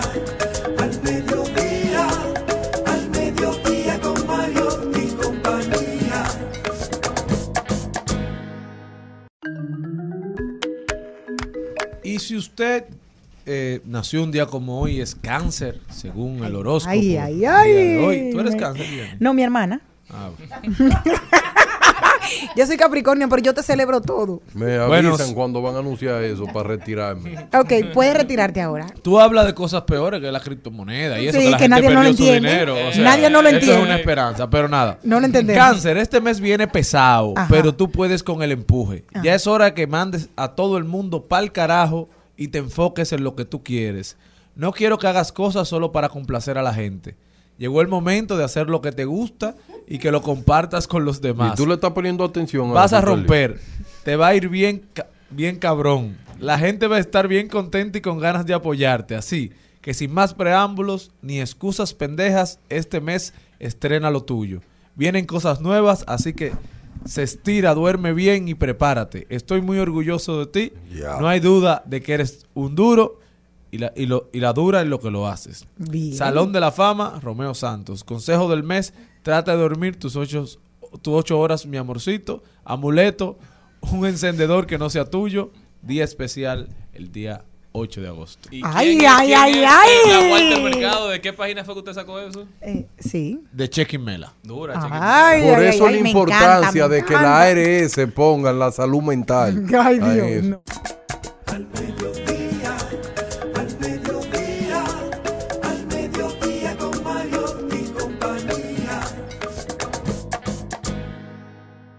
Trending, Topics. Al mediodía. Con Mariotti y compañía. Presentamos Trending Topics. Vamos a ver, vamos a ver cuáles son las principales tendencias en las redes sociales y cuáles serán las tendencias del mañana. Darían Vargas. Roche RD. Eso. Primera mentira. tendencia. trata hoy de buscar su libertad. Yo creo Busca que... la variación de medida, Sí, sí, de de Yo la- creo que se la van a dar. Yo creo que sí, que deben de dársela Señores. porque el país necesita un, un- un mago como él, un poeta como él. Roche ha formado más gente que todos los padres de República Dominicana. Lecciones Y- de vida. así- y, y ha, y- y ha sido el mayor influyente de los barrios dominicanos. Y ha puesto a la clase media y media alta a decir, es mentira, Eh. opa, opa, opa. Por eso este país no sirve. No, no diga Sí, eso. oye. profesor. Tú sabes que mi problema con pesimista. no, mi problema con Darian es primero su pesimismo y que muchas veces nos olvidamos de que son consecuencias, no causas, y que se le pide muchísima responsabilidad social a jóvenes con los cuales la sociedad no ha sido para nada responsable. Entonces, vamos a ver qué sucede hoy con el caso de Rochi. Él está pasando por un proceso judicial. Y mi deseo es que salga. No, vamos mío. a ver lo que dice la ley, lo que dice la ley y lo que ha acontecido en ese caso. Esperemos que todo sea transparente. Jenny, ¿qué más tenemos? Bueno, bueno, bueno, bueno, bueno, bueno, buenísimo. Vienen tres tú. mujeres, sí, que yo siempre estoy buena. Soy buena, estoy buena, te quedé buena, Ay, por eso me bueno. ¿Cuándo la ARS van a Aníbal poner Díaz, eso? por favor, que aprueben ese Dios, proyecto. mano, que sea gratuito la salud mental. Les cuento de que el, si tú estás hablando de Rochi, yo voy a hablar de un trío que viene fuerte. Para los premios Juventud viene un trío de Farina, la materialista y la perversa que estaban cantando la canción aquella de Bendecido. No se puede decir las letras a esta hora, pero sí, eso es lo que estaban cantando y ensayando que vienen. O sea que el género también en femenino dentro de todo, qué positivo que se están apoyando entre otros países, porque claro, la materialista es de aquí, de República Dominicana, igual que la perversa, y. Farina viene de Colombia. Normalmente lo que hacían la gente del género, las mujeres, era tirarse. Hace un tiempo estuvieron tirándose entre Ivy Queen, que es la reina del reggaetón, porque hay que sacarle su comida aparte, y ella ha ido poco a poco abriéndole espacios a otras mujeres como Nati Natasha, como Becky G, como la misma Carol G, y todas las que terminan en G. Entonces, estas ahora se están uniendo y aquí que estuvo este fin de semana con el Alfa, maravilloso. Así que sigan Bueno, adelante. otra tendencia que tenemos es la viruela del mono y Salud Pública ha reportado dos casos más de viruela. Qué triste. Eso es preocupante, pero lo más preocupante es que los especialistas de la salud, eh, los centros médicos están diciendo que no han recibido la capacitación de salud Nadie pública para tratar estos casos. Entonces, ¿cómo evitar la propagación si en los centros de salud no saben cómo abordar esta terrible situación? Miguel Tejada es tendencia. Miguel, la guagua, Sí. el pelotero. Quieren que él sea el manager del Clásico Mundial de quiénes Béisbol. quieren? Bueno, las personas están comentando sobre eso en las redes sociales y hay una campañita que la guagua es una persona que conoce bien a- el béisbol y también un hombre que se ha identificado siempre con la causa de jugar pelota para el país y en yo una creo época fue que reconocido como el pelotero de la patria porque donde quiera que lo llamaban, ahí está. yo creo que merece una En el oportunidad. primer clásico jugó, jugó la tercera base para, para República Dominicana. Sí, hombre, Miguel Tejada es un conocedor del Sí, béisbol. yo creo que sí. Y Nelson Cruz creo que va a apostar a un hombre que tenga la vibra de época, un hombre que tiene mucho ánimo y eso. Bueno, todo el que le gusta el béisbol. Para no salirnos de la pelota, Juan Soto también es tendencia, el pelotero dominicano, ¿Por que, qué? que posiblemente se convierta en el mayor contrato en la historia de las grandes ligas. Rechazó hace poco 450 440, millones de 50. dólares. Y su representante, Scott Boras, el representante más caro que Yeah. tienen las grandes ligas, que fue el representante de Alex Rodríguez cuando firmó el que en su momento fue el mayor contrato de la historia para jugador alguno en grandes ligas, dijo que Juan Soto tuvo que volar en un vuelo comercial desde Washington a Los Ángeles porque su equipo, los nacionales, se rehusaron a pagarle el vuelo privado, como hacen todos los equipos de grandes ligas con los peloteros que son elegidos al Juego de Estrellas, porque él había re- rechazado en esos días la oferta que le hiciese el equipo para permanecer hecho. en sus filas. Entonces Juan llegó tarde, llegó a la 1 y 30 a Los Ángeles y ese mismo día tuvo que competir en el derby de jonrones, el cual ganó, Ganó. en primer lugar. Se, se coronó campeón contra Julio Rodríguez, un duelo entre dominicanos que le significó un millón de dólares. Pero está bueno para empezar. Señor Mario Tipa, yo creo que la lealtad debe de estar un poco por encima del dinero. Yo creo que los nacionales de Washington lo que están diciendo lo hemos hecho todo. Te estamos dando 450 millones por 15 años y así nos rechaza. Es un dolor que tienen. Hasta yo tuviera ese Pero dolor. qué lealtad, eso es un negocio. Que Bueno. no bate Juan Soto a ver si, le va, si lo van a dejar un año ahí por lealtad. Que se le que empiecen a caer la pelota. Señor, este es capitalista. Pero es verdad. Oh. Al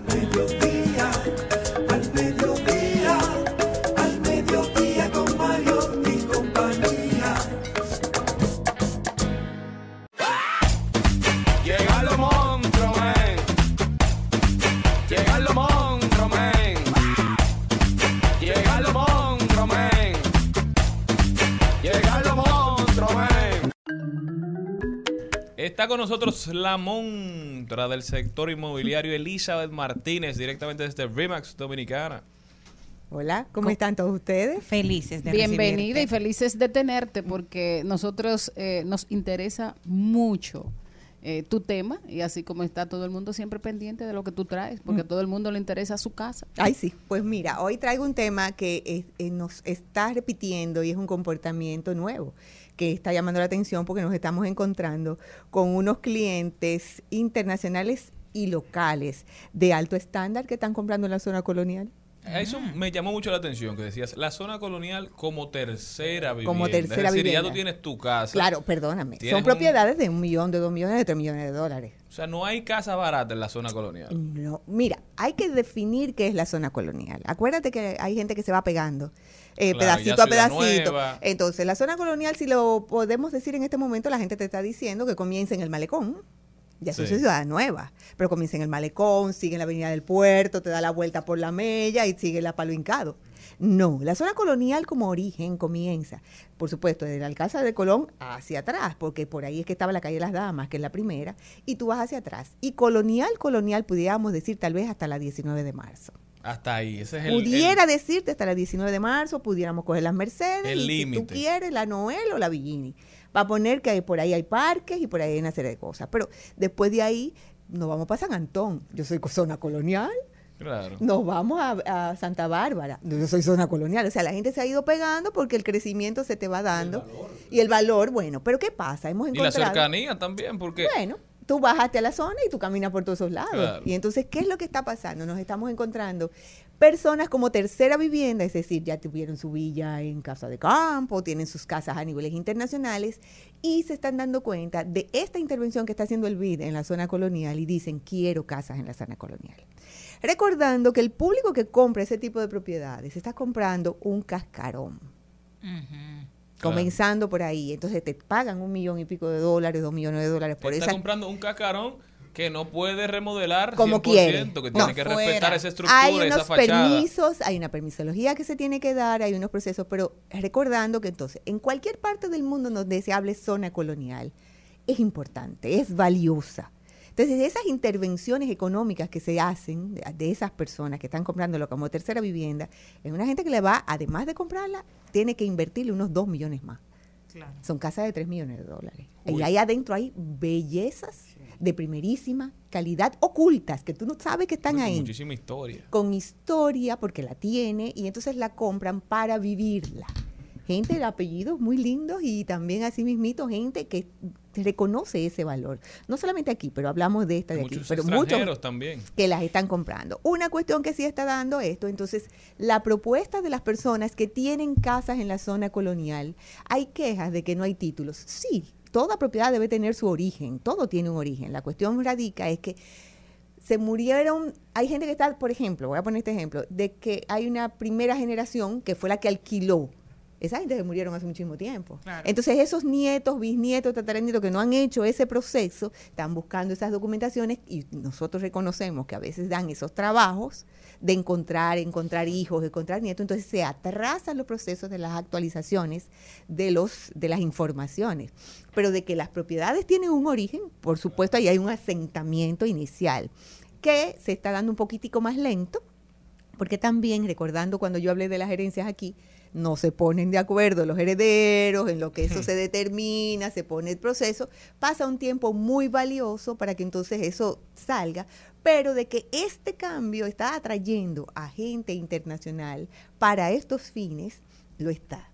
Elizabeth, yo conozco el caso de una familia que tiene que tener al menos 50 años en la casa donde habitan ahí, en la en la Alquilados. zona. Alquil- no, alquilados, se lo alquilaron a una persona, esta persona falleció, los, eh, los hijos no han encontrado el coso, viven en zona y dice, no, creo que asumió el ayuntamiento o alguien, es de, es de bien público. Dice, y entonces, es tu casa de toda la vida, ¿qué ustedes van a hacer? Dice, no, estar aquí hasta que nos digan. Hasta que aparezca la que- documentación. sí, eso es un trabajo eso- familiar. Eso es un, claro, pero ya la persona que vive ahí pasa de los 65 años.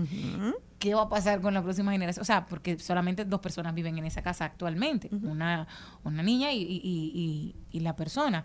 Entonces, no hay un papel, no hay nadie. O sea, La, la niña que no se salga de ahí. No, que no. mira, te puedo decir, aquí lo tengo hasta escrito. En la José Reyes una persona me estaba hablando que eh, tenía muchísimos años viviendo, tiene más de 50 años viviendo en esa casa, paga 3 mil pesos ahora. wow.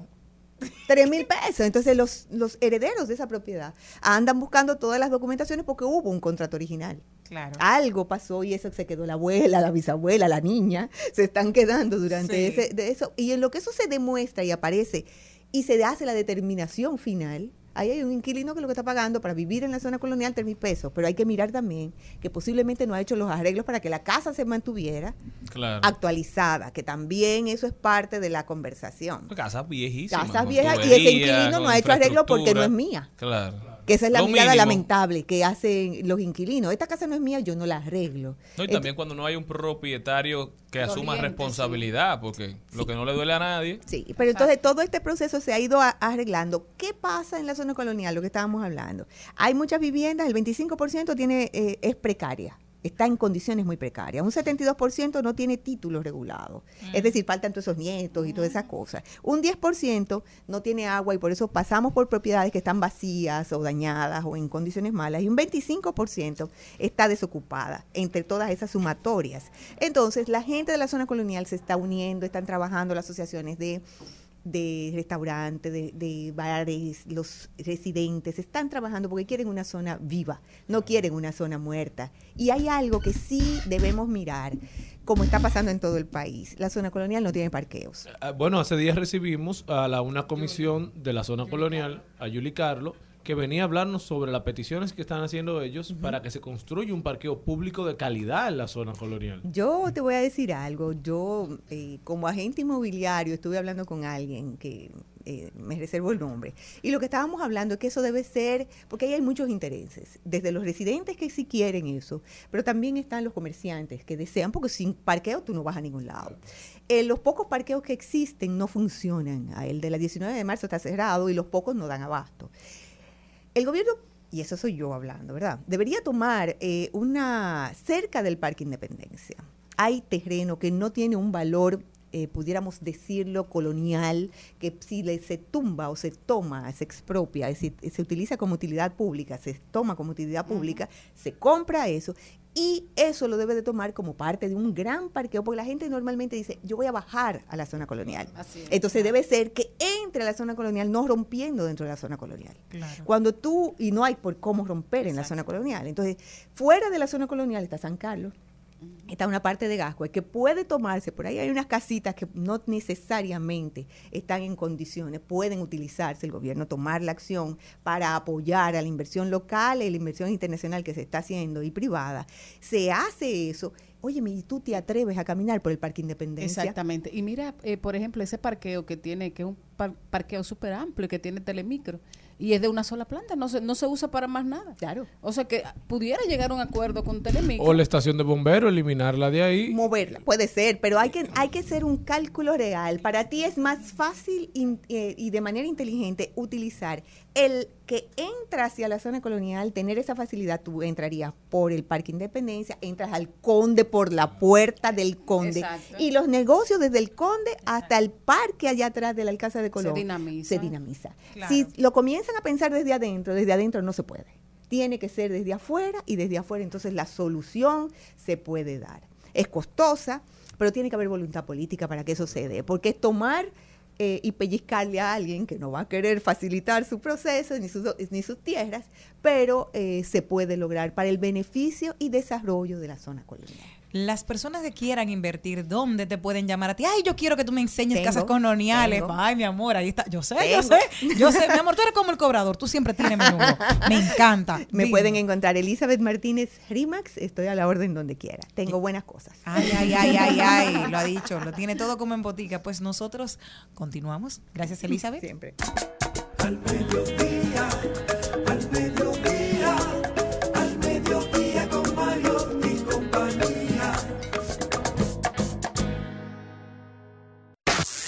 Buenas vibras, vidas que hicieron caminos. Personajes, Que en todo ser humano hay grandeza, que en todo ser humano hay potencial. hombres y mujeres cuya estrella brilla sobre nosotros. bibliotecas. Es exactamente como he conocido África, a través de los libros. Buenos ejemplos, buenas vidas. और कुछ ना जानूं मैं बस इतना ही जानूं तुझ में रब दिखता है यारा मैं क्या करूं तुझ में रब दिखता है यारा मैं क्या करूं Karina Trequiwol, una emprendedora india de 32 años que ya tiene 10 aviones privados. O yo, Darían Vargas, eso es invertir un peso en criptomonedas. Es una joven eh, india que fundó un startup de aviación hace 10 años cuando tenía tan solo 22 añitos y hoy ya tiene 10 aviones privados y un negocio próspero en el segmento. Su, su compañía Go opera y administra aviones y helicópteros privados que se alquilan directamente al propietario y funcionan como taxis aéreos. Su objetivo es hacer que los vuelos privados sean más asequibles, transparentes, económicos y eficientes para todos. Con conectividad dentro de la India utiliza aviones eléctricos de despegue y aterrizaje vertical. Su compañía emplea una combinación de tecnologías, procedimientos de mantenimientos únicos y gestión smart para garantizar la rentabilidad y reduci- reducir los costos de mantenimiento. Bueno, eso viene siendo como un taxi, como bien decía la reseña. ¿Cuántos quieren ir a Monteplata? Bueno, vengan. El, el avión está disponible. El costo de un avión privado completo, Así es. pague el asiento. No, y que eh, de- ella me, es, es una historia tan hermosa la vida de ella porque fue una mujer con cáncer, una muchacha que quiso tener una, una oportunidad luego de pasar por un proceso de cáncer y comenzó a trabajar y empezó a alquilarlo. Ella hasta que se dio cuenta de que era tanta la demanda que dijo, ok, tengo que cambiar y volverlo un negocio. Y qué maravilla que Cristian nos trae hoy esta historia tan conmovedora de tanto emprendimiento, de los jóvenes que siempre se atreven a ser diferentes y poder poner lo mejor que tienen, su talento, su pasión por lo que creen, por sus sueños. Y ahí está ella con 32 años y 10 aviones privados.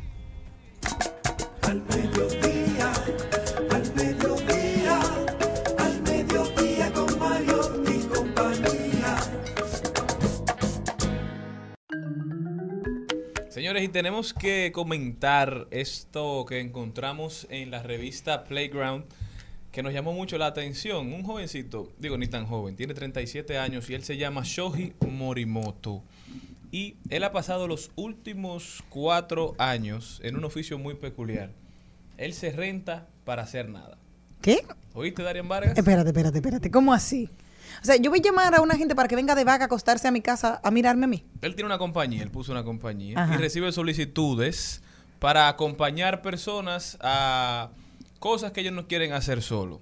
Cobra por cada sesión unos 10 mil yenes. Esos son como 96 dólares más los gastos de transporte y los gastos de alimentación. Él dice que ha recibido cerca de 3 mil solicitudes desde que empezó a trabajar en esto y que se reúne con dos o tres clientes por día. Es decir, que cualquier día se puede ver con 300 dólares, comida, cena y los gastos de transporte cubiertos. Imagínate esto, tengo que ir a dar un pésame. Esa gente no era que me caían tan bien. O sea, tengo que ir obligado. Déjame llevarme a Charlene. Charlene, Sí. mira, te voy a pagar para que me acompañes allí. Él dice que ha acompañado a personas desde Disney hasta en un cuarto de hospital, hasta en un paseo por helicóptero y muchísimas otras. Antes de empezar este negocio, él era editor de materiales didácticos, pero no, no se sentía cómodo, no creía, no pensaba que estaba trascendiendo, no se veía haciendo eso su vida entera y decidió emprender, innovar y cambiar su, su modelo de, de trabajo. Eso te llama la atención. Eso te 37 llama- años tiene. Sí, e- eso te dice lo vacío que está la humanidad. ¿Verdad Así que sí? es. Porque un hijo de la gran chapia así que tenga oportunidad en un mundo como este, que el ser humano perdió su esencia. Le perdió todo el amor a la vida. Somos gentes sociales que son cada vez menos Menos, sociales. eh, oye, qué frase.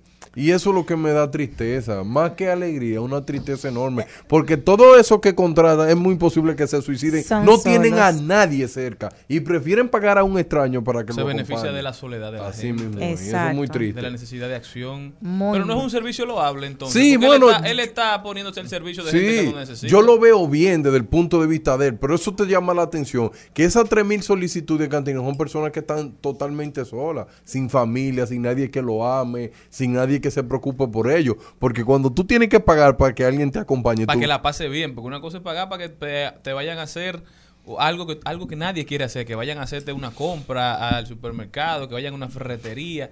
Pero pagar para que te acompañen a Disney. Oye, eso como que tú necesitas a alguien para sentirte feliz al lado, eso es, pero... eh, Bueno, pero ya saben, una nueva oportunidad de negocio. Usted si entiende, si entiende que es buena compañía, usted si entiende que cumple con los requisitos. ¿Usted podría acompañar a alguien, señor Mariotti Paz? Sí, sí, hay que ver que Usted me da y de todo. A veces, de vez en cuando, de cuando en vez, pero seguro hay que hacer mandado. Y... De que sí. Ah, líder, Tienes tú que hacer la fila. Venga acá, líder, pero lo están llevando. Ay, Dios mío. A mí que anoten mi número, que yo me Eso presto está como para cuando él. llega Semana Santa, que dicen, el que vaya para una villa, que me avise, que yo no enamoro mujeres, yo cargo hielo, yo busco cena, yo co- cocino. Mira otra cosa que quiero destacar. Ustedes saben que tú puedes aprender el idioma ficticio de Game of Thrones en Duolingo. O sea, Game of Thrones hay un idioma De, inventado. inventado. Y previo al lanzamiento de Casa de Dragón en HBO Max, Duolingo, que es una aplicación muy famosa para aprender Me idiomas, gusta. te da la oportunidad de aprender un idioma ficticio de eso. Ya usted puede ver si el mundo va bien. No, pero tú sabes que eso no es de ahora. Porque en Star Trek hay un idioma que se llama el Klingon. Y Star Trek, hay muchísimos fanáticos que son enfermos con esa serie que hablan Klingon. Sí. Entonces eso no Y es novedoso. Duolingo, Duolingo lanzó esta aplicación y eso le da oportunidad al que quiera ¿Cómo se perder llama su el tiempo. idioma? El, el idioma. Al que quiera perder su tiempo. El que quiera perder su tiempo. El idioma, le dicen así, en, en Duolingo se llama el curso de alto valirio, el idioma ficticio que se habla en a dicha aprender, producción. señor. Incluye 150 palabras nuevas y 70 y 700 nuevas oraciones. Se llama alto valirio. Si usted quiere perder su tiempo, vaya a Duolingo. Bueno. Al mediodía, al mediodía, al mediodía con Mario y compañía.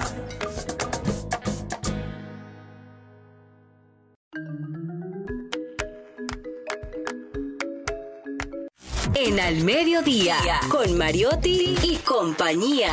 Clave A. Clave A. Y ahora, vamos con Clave A.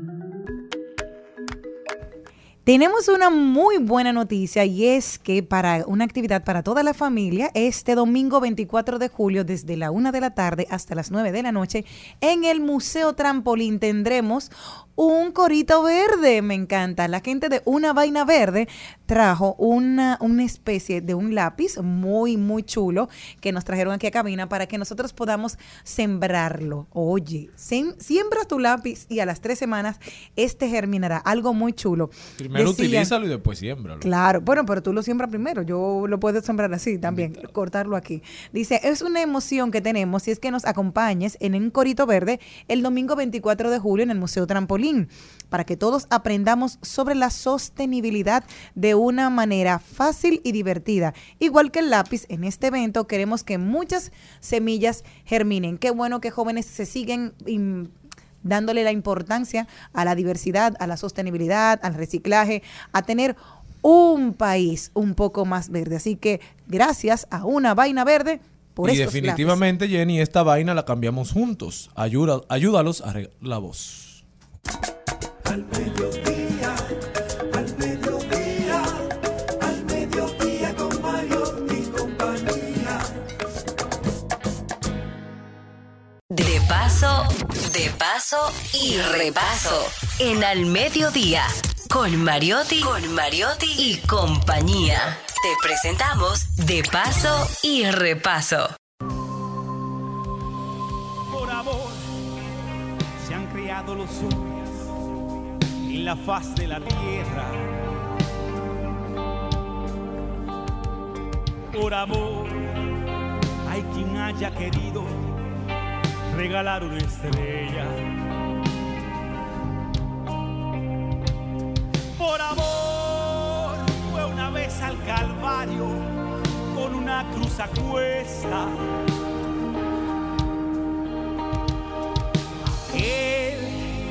También por amor entregó el alma entera. Por amor se confunden las aguas. Wow, qué rico escuchar esta versión de, de Por Amor de séptimo invitado. Eh, nosotros siempre pensamos que si las nuevas generaciones no hacen acopio de nuestro acervo artístico, musical, de nuestro cancionero, de nuestro mejor cancionero, no habrá manera de que esas canciones puedan seguir eh, su tránsito hacia el futuro, porque se van a quedar como, como pasado. Por amor y otras grandes canciones dominicanas merecen una segunda, tercera, cuarta, quinta y todas las oportunidades necesarias para que reconecten con las nuevas generaciones. Tenemos como invitado hoy a nuestro queridísimo Edwin Sánchez, eh, líder, productor y, y bueno, también cantante de, de séptimo invitado, una de la, de, de la, de, se pudiera decir casi el último mohicano, una de, la, de las bandas de, de rock que se, que se mantienen dando la pela y dando la lucha. Bienvenido Edwin, ¿cómo estás? Bien, gracias, Mari querida. Eh, tú sabes que hay una, una relación grande entre nosotros de cariño y de familiaridad y te agradezco de verdad que, que le dejes un espacio tanto a la banda como igual como tú dices a la canción. Yo creo que eh, visi- visitar por amor para nosotros fue una gran lección. Eh, no, no elegimos por amor, por amor nos eligió a nosotros de una manera muy particular. Y ¿Cuál fue esa manera tan particular? King Sánchez me invitó un día a celebrar el cumpleaños del maestro Solano en los 90. Y entonces cuando él me dice que la idea era que cada artista que fuera interpretara por amor de una forma acústica porque era algo bien informal. Y yo le dije, mira, claro, yo voy, pero yo no, yo no conozco por amor.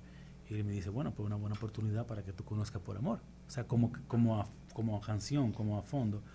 Entonces empezamos a ver la canción y cada vez que nos reuníamos con la banda a, a- a sacar los acordes y luego a, a ver la estructura, cómo lo íbamos a hacer nosotros, que nos hiciera sentido a nosotros como, como, como, como Grupo. rock, ajá, como grupo, íbamos descubriendo una profundidad muy, muy, muy cool en la canción y, y un arreglo de la canción original que la verdad que de pena porque eh, el, maestro Solano no era un músico de, de a pie, musicalmente tenía una cabeza muy bien poblada. Eh, y bueno, cuando fuimos y lo interpretamos, el maestro Solano nos manda una felicitación, nos dicen, y yo no sé si ustedes sabían, pero por amor, cuando salió editada, salió como canción rock. O sea, su, su arreglo era tan depeinante en esa época que la, la, la industria del disco no sabía cómo catalogarla, porque no era una balada solamente por su arreglo y por su interpretación. Entonces, eh, cuando sale Por Amor, tú ves el sencillo, tú lo buscas y dice Por Amor, Rafael Solano, canción rock. Wow. Entonces, eso a nosotros nos llamó mucho la atención y, y luego de ahí, cada vez que ensayábamos, pero espérate, vamos, vamos, y comenzamos a montar la canción para nosotros eh, tocarla en vivo. Y salió una canción con mucha drama, con mucha fuerza, con mucha estronidad, vamos a decir, que era muy mucho lo que la canción original eh, Tenía. tenía. Y pues la montamos, eh, la tocábamos en vivo, entonces, oh, sorpresa, cuando la tocamos en vivo, la gente se degañitaba tocan- cantando por amor. Es que, es que eh, para, para el dominicano, eh, por amor es como otra especie de himno en, lo que, en, en el, en el que todos nos sentimos de alguna manera representados porque la República Dominicana es un país de amor. Es un país de amor, así es. Y, la, y es un país de, de todo ese tipo de amor que, que, te menciona la canción, porque por amor te habla un poco de ese amor eh, de Jesús cuando vino y murió por nosotros, el, el amor más grande, dice, dice la palabra. Pero también te habla del amor de que en las alas de la mariposa los colores se crean, ese, eso es amor también. Entonces, eh, qué sorpresa también nos da cuando la canción comienza a, a ser promovida, la noticia de la canción en, en los medios independientes latinoamericanos, que te- eh, venezolanos, chilenos, argentinos, mexicanos, uruguayos decían, pero esa es la por amor, de- por amor, yo así, entonces comenzaban a hacer, hacerme ellos anécdotas de que si su mamá, que si su papá, que esa canción, que en su país, que en su país la cantó fulano, en México, y ya yo me quedé sumamente sorprendido. So, Por eso te digo que por amor nos eligió a nosotros y nosotros obviamente hicimos lo mejor que pudimos con, con- con ella, con, con mucho respeto, respetamos la canción en su estructura. Yo pienso que cuando tú vas a hacer una adaptación, una, un cover, tú tienes que respetar dos cosas, la letra y la melodía. Exacto. Luego de ahí, tú puedes eh, demostrar lo que tú quieras hacer o con el género, o con el arreglo, o con, con los colores que tú quieras poner, pero tienes que respetar, porque la letra y la melodía son lo que hacen esa canción que pertenezca a fulano de tal. En este caso, al maestro Solano. Exactamente. Entonces, bueno, eh, nos alegramos mucho y decimos que, que sí, que ustedes, que las nuevas generaciones tienen que rescatar el acervo cultural dominicano a través de la música y que esto debe seguir eh, pasando. Eh, sé que ahora mismo, además de promocionar por amor, también que estás grabando. ¿Qué otras cosas va a tener eh, séptimo invitado? Eh, eh, ¿Va a ser un próximo disco? ¿Son canciones sueltas? ¿Qué, ¿Qué es lo que tienen programado? Sí, estamos trabajando un EP, que son cinco canciones. Ahora la industria del disco y de la música está un poquito rápida. Nosotros no, no tenemos esa capacidad de ir tan rápido en la música, porque la música que se hace con instrumentos, la música que se hace, que se hace O sea, tú, entre- eh, tú haces alusión a que no puedes ir tan rápido como, por ejemplo, la música eh, urbana. imposible. Imposible ir tan rápido como van los urbanos y como van eh, la música eh, indie en general. Y para nosotros es imposible, porque no tenemos que juntarnos, somos seis. Somos seis cabezas que van a hablar de, del acorde que va aquí, que el acorde que no va allá. Son seis cabezas que van a hablar del tempo de la canción, del arreglo, de que esta guitarra debe entrar así, de que ese teclado va a entrar aquí, que si la letra... Bueno, por- porque realmente ellos no tienen que saber eso. lo- no, pero ya eso es problema de ellos. Lo que yo necesito saber o no es problema de ellos. En el caso de nosotros sí tenemos que saber y tiene que hacerlo mucho sentido. No puede haber un choque con una armonía, tiene que haber un arreglo que no haga sentido. Tiene que la, yo tengo que afinar. O sea, yo no puedo llegar donde Alan eh, a cantarle, por ejemplo, como pasó ayer que, que fui a grabar una, una de las voces. Yo no puedo donde llegar donde la vocearle un micrófono porque Alan me va a decir te fuiste para tu casa, ¿entiendes? Entonces yo tengo que llegar donde Alan Alan- Listo para cantar. afinar, cantar en tiempo y él darle los toques finales, pero no que va a hacer mi trabajo. Exacto. O sea, a un, a un grupo de rock nadie puede hacerle su trabajo ni su tarea. Entonces, eh, ahora estamos trabajando en eso, estamos trabajando en el EP. Eh, ya creo que esta canción nueva sale mm, en las próximas semanas. Más Eh, cover, ah, canciones nuevas. ¿qué No, canciones nuevas. Canciones. A nosotros nos gusta hacer los covers por eso. re- no, los covers que hemos hecho son covers de dominicanos. Hicimos nuestro primer cover fue Acompáñame Civil de Juan Luis Guerra, eh, que es el cierre incluso de nosotros como, como en los conciertos.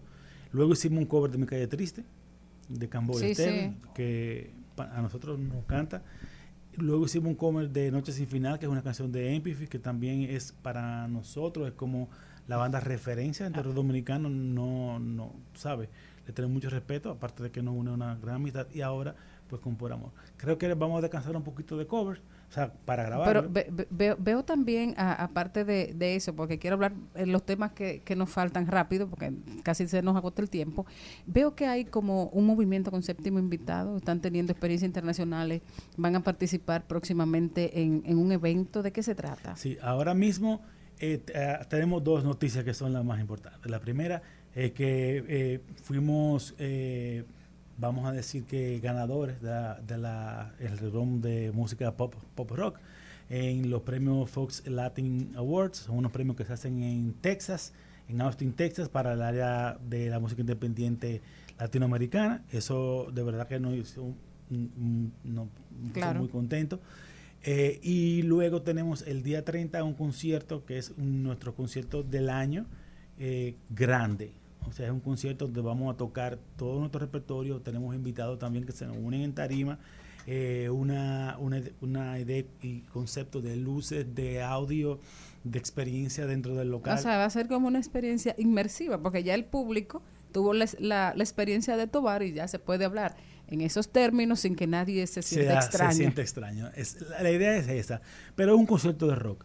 Y yo creo que se nos ha olvidado a los que les gusta el rock y la música alternativa eh, tocada, cómo es un concierto de rock. Nosotros queremos recordárselo. Entonces eso ¡Qué es lo que vamos a hacer. Es un concierto de rock. Tenemos eh, marcas que nos apoyan también, que eso nos hace sentir muy bien. Eh, Cada vez más difícil lograr patrocinadores que crean en la propuesta de, de las bandas alternativas. De lo- de- cuando digo alternativo me refiero a bandas de rock, no, a, no al término general como se ha usado últimamente. Hablaba, hablando del concierto, dijiste que ibas a tener invitados y me gustaría también que enumeraras eh, los músicos que van a estar con ustedes. Mira, tenemos como invitados especiales a Anafe, que es la cantante, Ana Félix, cantante y vocalista de Marte Venus, pero que también eh, es parte de la, de, de- de la dupla productora de, de ellos.